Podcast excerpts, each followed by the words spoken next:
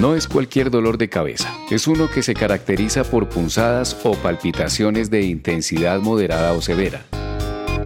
Generalmente se localiza en un solo lado del cráneo y se conoce como migraña. Bienvenidos a Revista Vida Sana, el podcast que está siempre contigo. Soy Juliana y esta es la historia de mis verdaderos dolores de cabeza.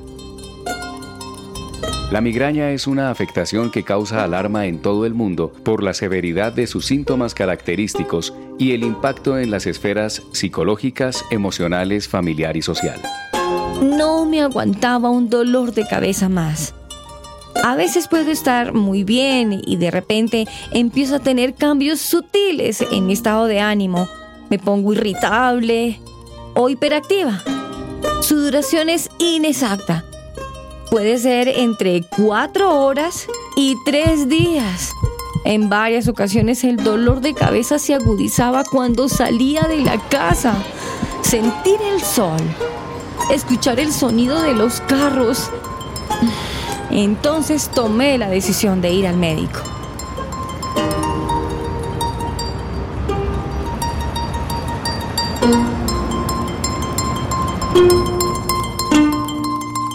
Se estima que en Colombia 3 millones de personas sufren de migraña, con mayor frecuencia en las mujeres que en los hombres.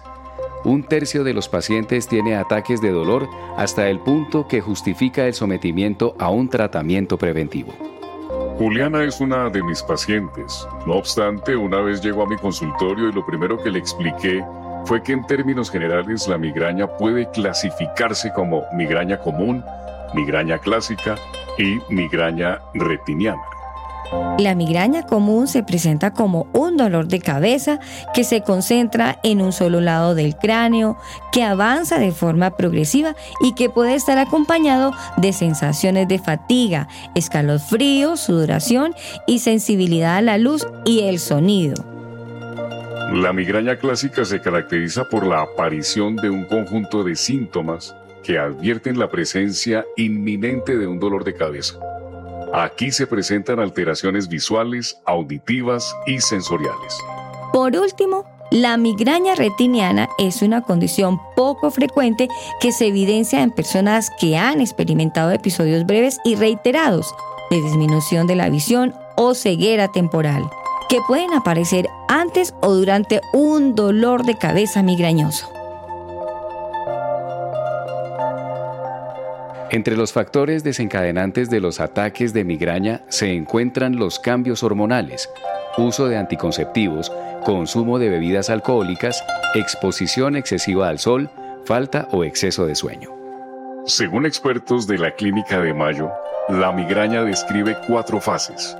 Prodromo, aura, ataque de migraña y posdromo.